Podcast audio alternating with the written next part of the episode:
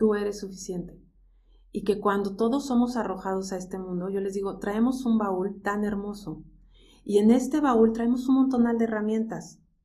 Y con esto que hemos logrado descubrir de este baúl, voy a hacer lo mejor que pueda para salir adelante.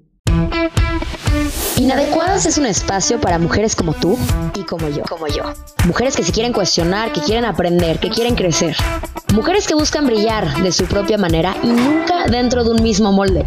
Mujeres que quieren esculpir su propio camino y romper sus propias barreras. Romper sus propias barreras. Y que creen que lo perfecto es enemigo de lo bueno.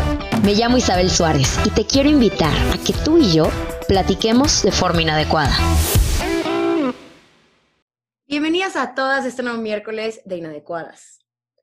Hoy vamos a hablar nuevamente del tema de autoconocernos. Ya sabes que lo hemos tocado en varios capítulos y que siempre te lo repito, el autoconocimiento es básico para poder mejorar en todo tipo de sentido, para poder lograr un crecimiento personal, para poder vivir en paz, para tener una vida más plena, para 800 cosas distintas. Ahora, hay tipos de información que no recibimos de forma consciente hay mucha información que vamos absorbiendo de forma inconsciente. Y esto hace que este tema del autoconocimiento se pueda ir complicando un poquito. Hoy vamos a hablar un poco de nuestro proyecto y de misión de vida y cómo encontrarlo para poder ser fiel a este. Muchas veces en este camino de encontrar este proyecto de vida, de encontrar esta misión de vida, pueden entrar estas ideas de creencias limitantes, falta de prosperidad o merecimiento, repetir ciertos patrones que he visto en mi familia, repetir ciertas actitudes que han estado en mi vida. Y aquí la pregunta que nos tenemos que hacer es, ¿qué bloqueos estoy teniendo para poder llevar a cabo el proyecto de vida que quiero? Hoy nos vamos a meter a la raíz más profunda de todo esto. Nos vamos a meter incluso desde antes que fuéramos concebidos. Este tema se llama proyecto sentido. Es un concepto que tiene que ver con lo que pasa desde mucho antes del momento de nuestra concepción hasta nuestros primeros tres años de vida. ¿Por qué es importante conocer esto?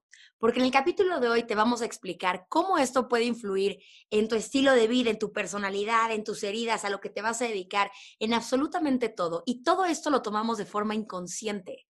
Entonces, sin entender nuestra raíz, sin entender de dónde vemos, en qué entorno fuimos creados, no vamos a poder llegar al verdadero tema de autoconocimiento. Está aquí conmigo Arleta Archundia. Ella es coach sistémico y es terapeuta. Y ella nos va a platicar todo esto del proyecto sentido, de dónde viene, cómo lo podemos manejar, para qué lo podemos utilizar, cómo lo podemos arreglar. Arlet, bienvenida Inadecuadas. Estoy feliz de tenerte aquí con nosotras hoy. No, hombre, al contrario, Isa, muchísimas gracias por la invitación. Yo feliz, feliz también de estar aquí con ustedes. Súper contenta, la verdad. Este tema, Arlet, me emociona demasiado platicarlo porque hasta que tuve contacto contigo, la verdad es que yo no lo había escuchado.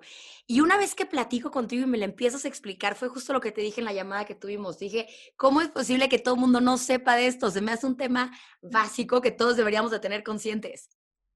Sí, la verdad es que es un tema apasionante y sobre todo porque creo que en ningún momento nos imaginamos, o sea, yo creo que la mayoría no nos imaginamos de todo lo que puede suceder antes de que nos conciban, ¿no? Yo les digo, antes del momento del plichi plichi, ni, siquiera nos pudiéramos imaginar.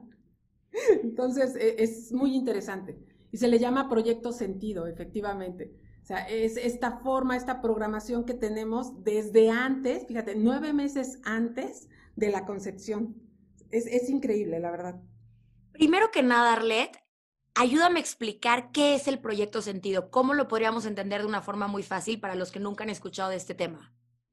Fíjate, em, la idea del proyecto sentido o exactamente de qué se trata es de en esta vida estamos siendo proyectados en todo momento. Entonces, nuestros padres Fíjate, desde antes de concebir nos traen una idea de cuáles son los hijos que quieren tener, qué les gustaría que fueran, si estos van a cumplir los deseos de la familia, del clan y de, y de pues míos, o sea, estos deseos que tengo, porque yo quise ser bailarina y entonces mis padres no me dejaron y ahora deseo tener una hija que se dedique a ser bailarina y tiene que cumplir ese objetivo.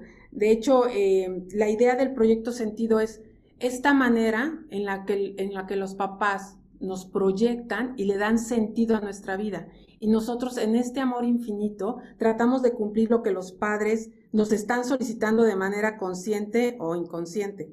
Es decir, tiene que ver con eh, la madre desde el momento de la concepción, o sea, desde antes, la madre y el padre desde el momento de la concepción, sus emociones, sus problemáticas, este, la forma en la que nosotros estamos eh, siendo concebidos. Y, por ejemplo, algo que maneja un autor que se llama Salomón Shelam, eh, dice, bueno, el proyecto sentido lo podríamos explicar este, de la siguiente manera. Si mi madre habla español, yo hablo español. Si mi madre habla de éxito social, yo hablo de éxito social. Y dime una cosa, Arlet, ¿este tema va por algo psicológico, por algo energético? ¿Cuál es la conexión que se hace aquí? Ay, se me hace súper linda e interesante tu, tu, pregunta, porque muchas personas lo manejan desde la parte energética y otras personas lo manejan desde la parte psicológica. Entonces se me hace increíble la pregunta. Te voy a decir por qué, porque creo que tiene de las dos.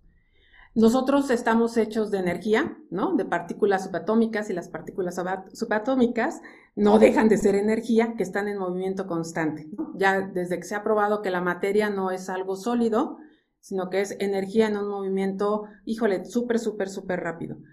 Y también hablando desde la parte psicológica, ¿no?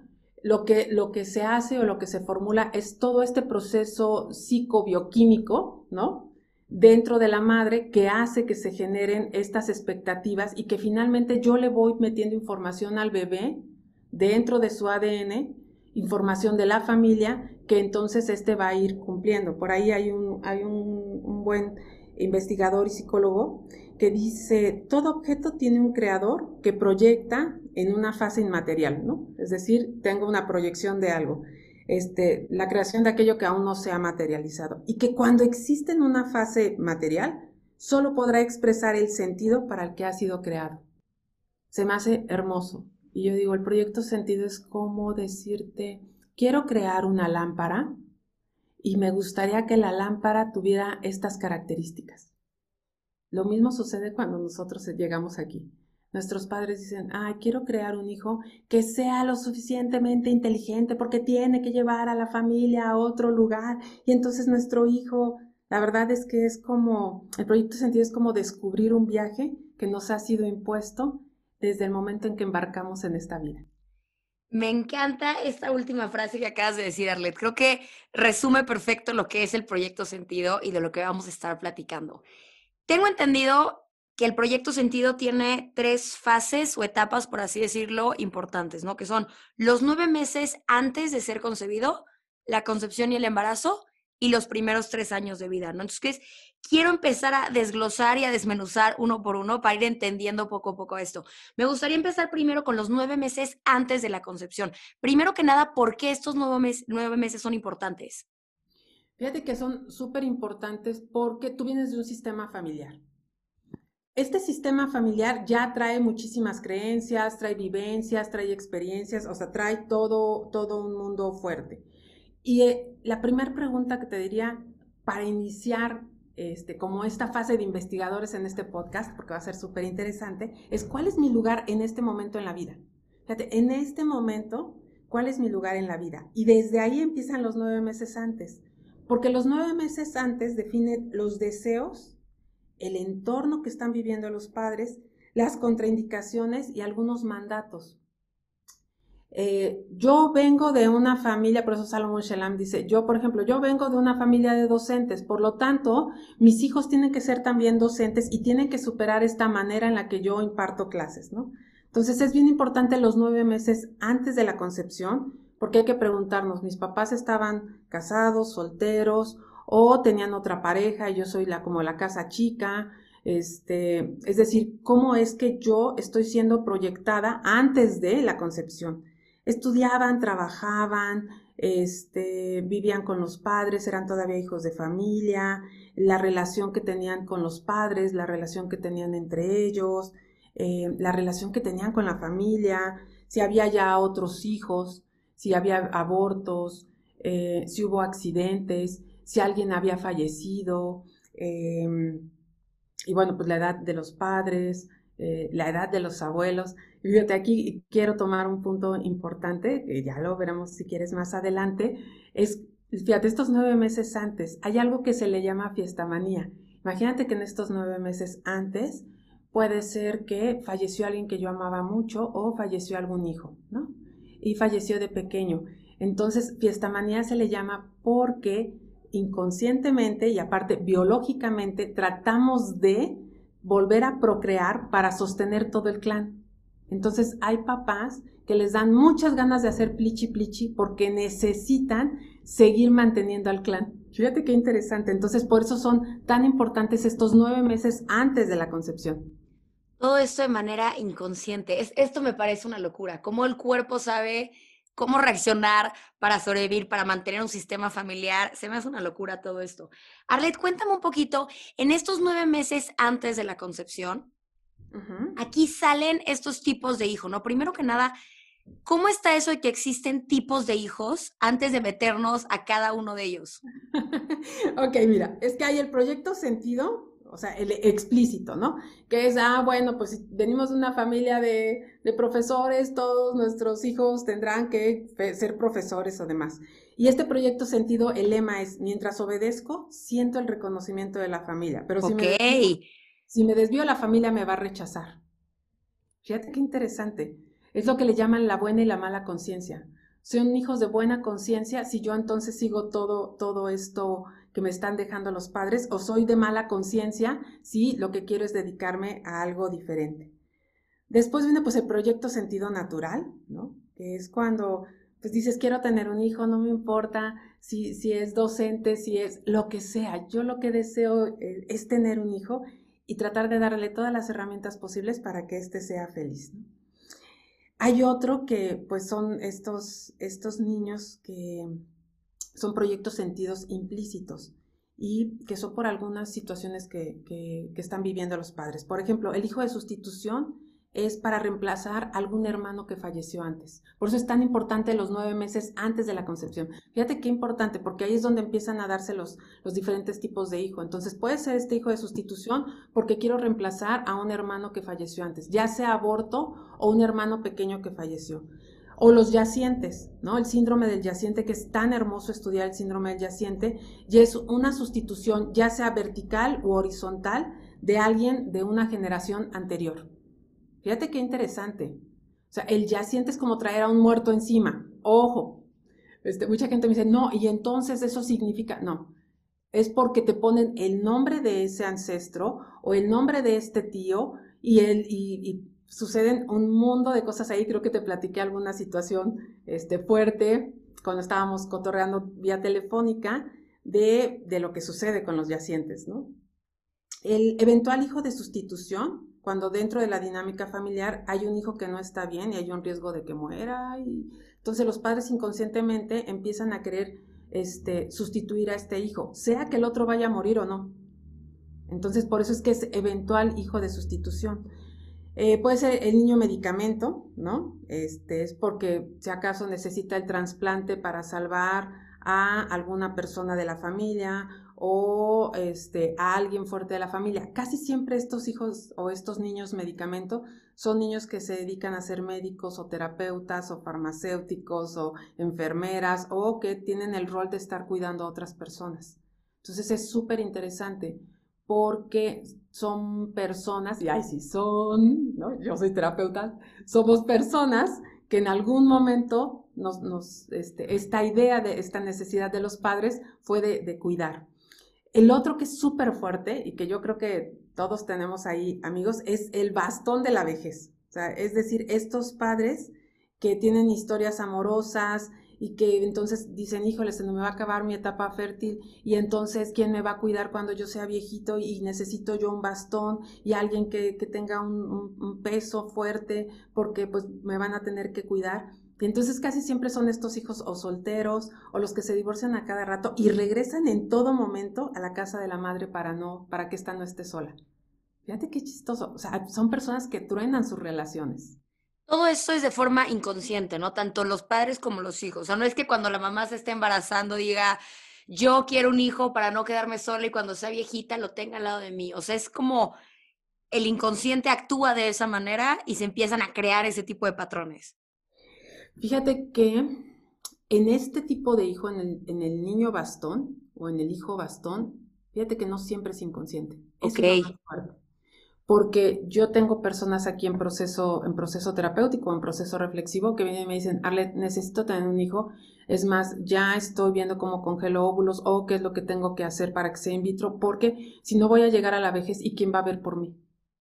Qué fuerte. Muy fuerte. Sí, o sea, yo les digo, ¿en serio por eso quieres tener un hijo? ¿Qué más desearías para este hijo? Es decir, desde, ese, desde este momento, cuando alguien me, me comenta esta situación, lo que trato es de modificarlo, porque imagínate el peso para este nuevo ser que llega.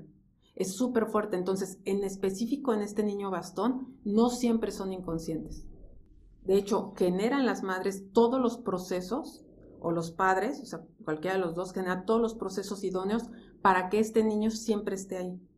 Impresionante. Está súper fuerte. Hay otro, por ejemplo, que es el mosquetero de la reina y por ejemplo la reina es la madre y entonces utilizan estos niños para que siempre defiendan a la madre del padre. Fíjate qué fuerte. Entonces son hijos que siempre están peleando con el padre porque siempre hay que proteger a la madre y son personas que siempre están protegiendo a una mujer al precio que les cueste. ¿El mosquetero de la reina Arlet necesariamente tiene que ser hombre? Sí. Ok. Sí, este, ¿por qué no mujer? Porque entonces yo dejo de ser reina y entonces ya no genero un mosquetero para que se repita la historia. Ok, qué fuerte. Sí, porque acuérdate que el reinado tiene que continuar. Ok. ¿No? Este, hay otros que son los niños esponja y este es este súper fuerte porque son los niños que tienen que cargar con todos los golpes de los padres.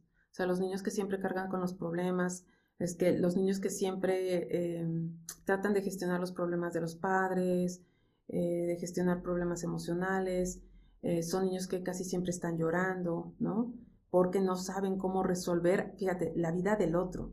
Entonces se llevan todas estas emociones súper difíciles y son personas que cada vez que hay un problema tratan de absorberlo ellos. O sea, que, no sufra el otro, no importa que yo sufra, pero que sufra el otro, o sea, que no sufra el otro. Y son personas que están tratando de absorber absolutamente todo lo que sucede en otras personas para que no lo carguen. No sé si, si te ha pasado que a veces vas a, echar chal con las amigas y de repente te quedas con lo de la amiga y dices, híjole, es que pobrecita, ¿y cómo le soluciono el problema? Y, y híjole, está súper fuerte. Y este niño esponja ¿Cómo se genera Arlet? ¿Cuál era el entorno antes de ser concebido para que el niño se formara de esta manera? Fíjate que es muy lindo porque casi siempre esta problemática de estos niños eh, está hasta los tres años. Fíjate, estos niños se acaban de formar hasta los tres años. Entonces es, por ejemplo, tengo problemas, digamos, ¿no? Entonces yo ahorita me acabo de embarazar y te platico a ti, fíjate, Isa, que tengo muchos problemas con mi pareja y yo sé que este bebé va a venir a acompañarme y me va a escuchar y vamos a acompañarnos en todo momento y nos vamos a escuchar y, si yo estoy enojada, este niño va a lograr quitarme mi enojo. y fíjate qué fuerte. O sea, desde ahí. Desde ahí. O sea, desde ahí. Casi siempre el niño esponja es o madres que son muy chiquitas, o sea, que se casaron muy chiquitas y la, y la vida que están llevando matrimonial no es la más linda, la, la vida de pareja, o son mamás que ya son los últimos hijos. Entonces, son, por ejemplo, personas que tú le cuentas algo y se enojan por ti. Sí, fíjate que estos niños esponja en ocasiones se confunde con el niño basura y son niños que están para absorber las cosas tóxicas de los padres, ¿no? Están al servicio de todos, este, solo tienen en cuenta los problemas, fíjate, son, son chicos que no alcanzan a mirar lo lindo de la vida, sino todos los problemas. Esto el niño basura, son horrible el niño basura, pobrecito. No, o sea, son, son personas que solamente les llaman pues para pedirles algo, que les presten dinero, que les solucionen problemas o que les cuiden a los niños. Casi siempre estas personas tienen sobrepeso y obesidad, porque pues como reciben todo lo tóxico de, lo demás, de los demás, se lo tragan. O sea, ya puede influir esto hasta un tema físico.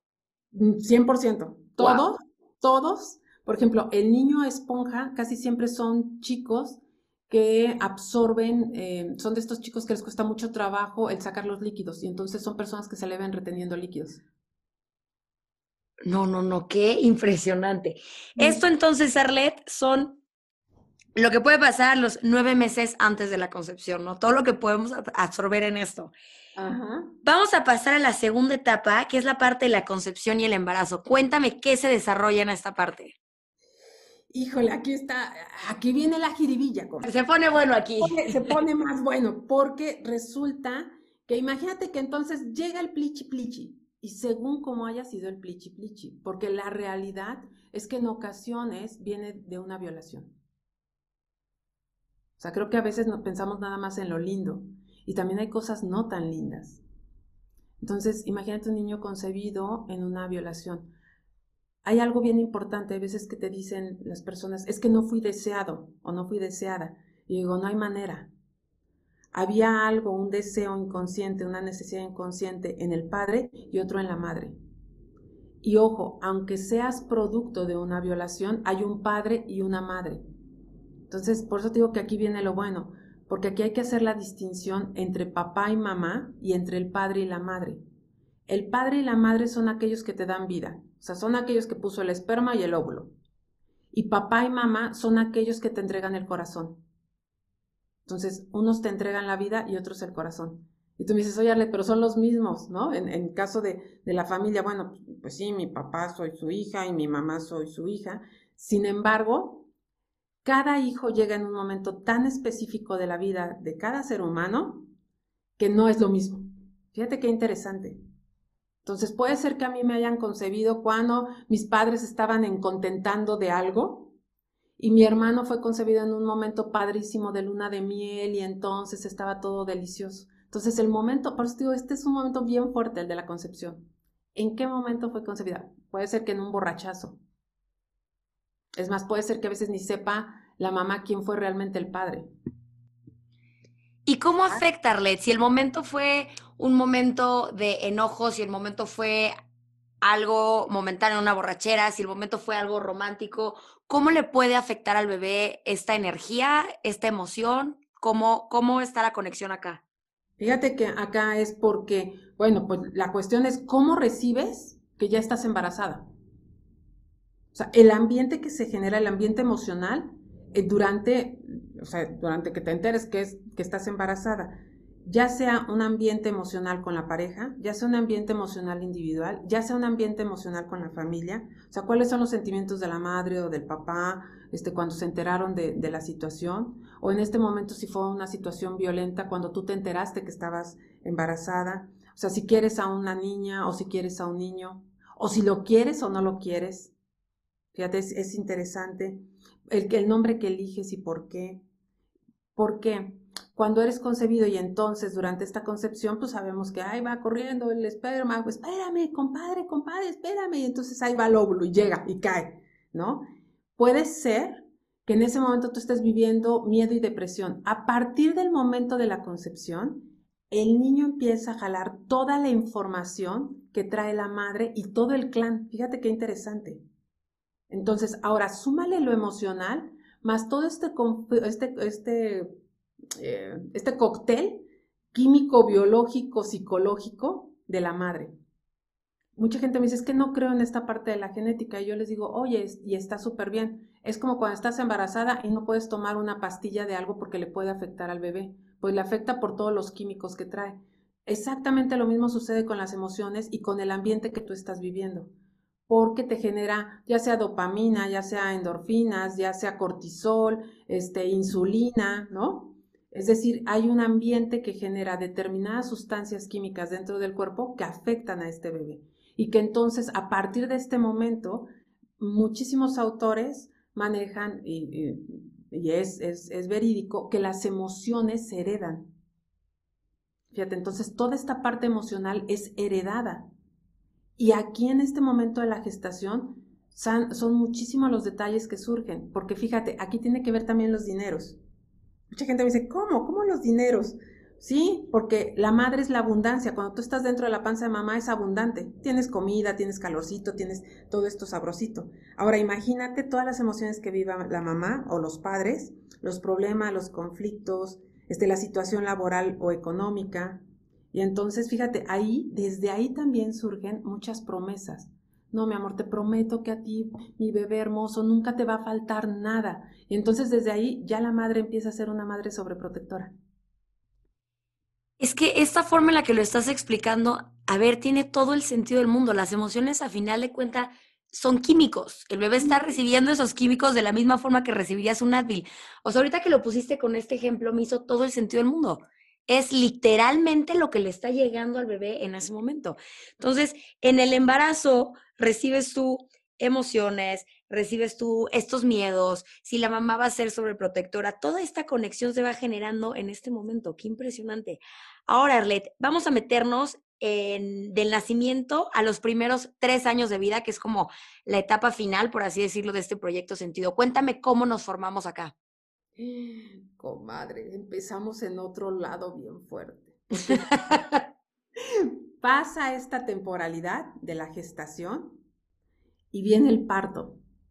Y el parto es un punto súper fuerte. Yo siempre les digo, imagínate una línea súper fuerte, grande, porque imagínate el parto bloqueado o sea, y que es, es muy, muy, común. O sea, empiezas ahí el, el, proceso normal de parto y de repente se empieza a alargar. Y el parto se bloquea y hay un montón de sufrimiento y entonces tienen que practicar una cesárea de urgencia, ¿no? Entonces, son personas, son niños que desarrollan siempre muchos proyectos y hay muchas dificultades para concluirlos. Porque fíjate, imagínate la impronta que se les pone en, en el inconsciente, porque si concluyo, me muero. Porque fíjate qué interesante, si hubiera sido parto natural, hubiera muerto el bebé, porque hay un parto bloqueado, entonces tuvieron que inducir a una cesárea. Entonces, estas personas casi siempre, su frase es, si concluyo, me muero. Wow. Qué fuerte. Ese es el parto bloqueado. Ahora, vámonos a partos muy rápidos. ¿no? Entonces tiene que llegar al hospital la mamá, este, y entonces el bebé tiene que nacer rápidamente y solamente porque nació así de rapidín, pues logró salvar la vida. Entonces son personas que siempre son muy prácticas. Entonces tiene que ser rápida o rápida para tener una muy buena solución ante lo que suceda. Casi siempre estas personas tienen patologías de tiroides, porque la tiroide es el reloj biológico del cuerpo. Entonces desarrollan broncas en tiroides o hipotiroidismo. Y el hipotiroidismo tiene que ver con la falta o, bueno, la tiroides tiene que ver con la falta de tiempo o me sobra el tiempo. Estoy con el ojo cuadrado, o sea, cuadrado, cuadrado, cuadrado, Arlet, ¿qué es esto? Está súper interesante. Y fíjense, súper interesante. Este es un parto rápido. Ahora imagínate los lentos. O sea, son personas que no tienen ninguna prisa. Severino, ay, ahí voy, ¿no? O sea, son personas que no tienen prisa, que todo lo hacen con mucha lentitud, porque el nacer despacito me salvó la vida. Entonces son personas medias perezosas, en algunos casos con sobrepeso, y bueno, pues también tienen que tener estas patologías de tiroides, ¿no? ¿Por qué? Pues porque, porque pues mientras que el otro tiene hipertiroidismo, porque es rápido, este otro tiene hipotiroidismo, porque su reloj es lento. El minuto no son 60 segundos, es más tiempo. Entonces, no sé si, te ha tocado ver personas que van muy lento. Claro. Dices, ya rápido, explícamelo, por favor, ya, o sea, lo que vaya a hacer ya que sea, y estas personas van muy lento. Entonces, fíjate, son, son de partos lentos. O sea, está, está fuerte. Luego, fíjate, estos partos con, ahora ya casi no se ocupa, con forceps, ¿no? O con alguna ventosa. Este, y se tuvo que hacer fíjate, una intervención muy dolorosa para el bebé por parte de un tercero. Entonces, son conflictos, son personas que tienen muchos conflictos de la vida cuando algo nuevo tiene que nacer. O sea, cuando un, parto tiene que, un parto, un proyecto tiene que dar a luz, cuando este, algo nuevo quieres comprar, por ejemplo, un auto, un algo. Entonces, son personas que tienen dificultades de pasar de una u otra cosa sin la ayuda de otro. Fíjate, puede, Puede ser que tengas todo el dinero para comprar un auto y aún así pidas prestado porque qué tal si te puede llegar a faltar. Wow. Qué, fuerte, ajá. Entonces necesitan forzosamente una ayuda del exterior. Vamos todos a preguntarle a nuestras mamás cómo fue el parto saliendo de este capítulo, qué cosa. No, es súper interesante. Yo siempre, yo siempre les pregunto, a ver, ¿y cómo fue tu parto? Ay, nunca he preguntado algo así. ¿A poco nunca te ha platicado tu mamá? Porque es súper interesante. Por ejemplo, hay, hay, los partos tardíos, ¿no? Ya este, concluye el tiempo de gestación y la mujer no se pone en, proceso de parto. O sea, yo conozco gente que son nueve meses y una semana. Entonces son partos tardíos. Y este es un resistir inconsciente de la madre por quererse quedar con el bebé. Sí, yo quiero que se quede, porque pueden ser personas que ya traen una información transgeneracional o la misma madre trae una información de que de un bebé que falleció cuando era chiquitito, ya sabes, o madres que tienen miedo de esta muerte de cuna o demás, entonces no quieren que el bebé salga y quieren que se quede, porque si naces igual y te mueres. No, no, no, qué locura. Arlet, ya pasamos a esta parte de qué tipo de hijo podría ser, ya pasamos a la importancia del momento de concepción, el embarazo, el parto. Ahora me quiero meter ya a la recta final, los primeros tres años de vida. ¿Qué se define aquí en la persona? Ay, comadre. Ahí viene la otra parte. Bueno, fíjate, ahí es el relacionamiento. Cuando nosotros nacemos, cuando nosotros, ahora sí que somos arrojados a la vida, diría Sartre. Sartre dice, eh, nosotros somos arrojados al mundo y el mundo nos es arrojado. Y, amo a Sartre cuando habla de esto, porque así es. Tú eres arrojado a la vida e imagínate todo lo que tenemos que experimentar como bebés. Es impresionante porque estás siendo arrojado a un mundo donde ya no es abundancia, donde ya no estoy calientita, donde ya no estoy en agüita, donde ya no hay, o sea, ya no está todo eso. Nuestro cerebro llega como estas gelatinas, ahora les digo, como estos geles que ahora utilizamos todos y llevamos para todos lados, ¿no? El clásico gel para limpiarnos las manos, que está así como aguadito, así está nuestro cerebro cuando somos bebecitos porque este cerebro sigue creciendo. Por eso dicen, ay, se le va a sumir la mollerita, porque todavía el cráneo no está totalmente fuerte, porque este cerebro sigue creciendo de toda la información que entra. Entonces, en esta información que entra, entra todas las relaciones. O sea, el niño empieza a ver la forma en la que se ve el mundo, a sentir el amor, a sentir todo lo que es estar siendo arrojado al mundo y que el mundo se me arroje a mí porque esa es la realidad. A mí me encanta cuando pasan estas películas de niños, que no sé si, has visto que dice, ¿dónde está bebé? Aquí está, y todas estas cosas. Pues hay un mundo que se te viene arrojado, que cuando ves la tía ya te está agarrando los cachetes y entonces hay otra persona que te agarra y ya no te gusta y entonces lloras. Entonces es la forma de poder mirar al mundo, la forma de sentir el amor y fíjate, de la transmisión de mandatos. Tienes que ser un excelente bebé. Mira qué bebé tan hermoso eres. Vas a ser un bebé tan lindo. Fíjate nada más los mandatos que ahora de manera consciente, inconsciente, le vas poniendo a este bebé. Prométeme y te prometo en este momento que tú y yo siempre vamos a estar juntos. Te prometo, bebé, que nunca te voy a dejar solo. O sea, imagínate todos los mandatos, todas las creencias que durante estos tres años se van colocando sobre este niño que está formando este cerebro. La realidad es que el cerebro ya empieza a ser más durito aproximadamente en la adolescencia, por eso es adolecer de todo esto que te duele, de todo lo que descubres, de todas las creencias que te dieron, ¿no? Y que te da la posibilidad de ser libre o no libre. Por eso es que hay una de las teorías que te dice, no lo envuelvas como taquito al chamaco, ¿no? Antes en mis años mozos te envolvían como taquito y nomás no te permitían que te movieran ni las manitas, ni las piernitas, ni nada. La realidad es que en este momento te dicen, no los envuelvas como taquitos, porque es cuando empiezan a experimentar una libertad totalmente diferente. Porque si no, claro, naces atado de manos. Fíjate qué fuerte. Cuéntame una cosa, Arlet. Esta parte de los primeros tres años de vida del bebé, ¿sigue existiendo una conexión directa con la madre? Una conexión energética, psicológica. O sea, seguimos aquí en este punto de que todas las emociones de la mamá se las sigue comiendo el bebé. Sí, porque si te fijas, sigue amamantando. Ok. Sigue transmitiéndole los miedos. La verdad es que ninguno de nosotros venimos al mundo con miedo. Los padres nos imprimen esos miedos durante estos tres primeros años. Y cuando hablo de los padres, te hablo de la forma de relacionamiento. Estos tres primeros años eh, es la forma en la que yo voy a aprender a relacionarme con el mundo, con este mundo que me es arrojado y a este mundo al que fui yo arrojado.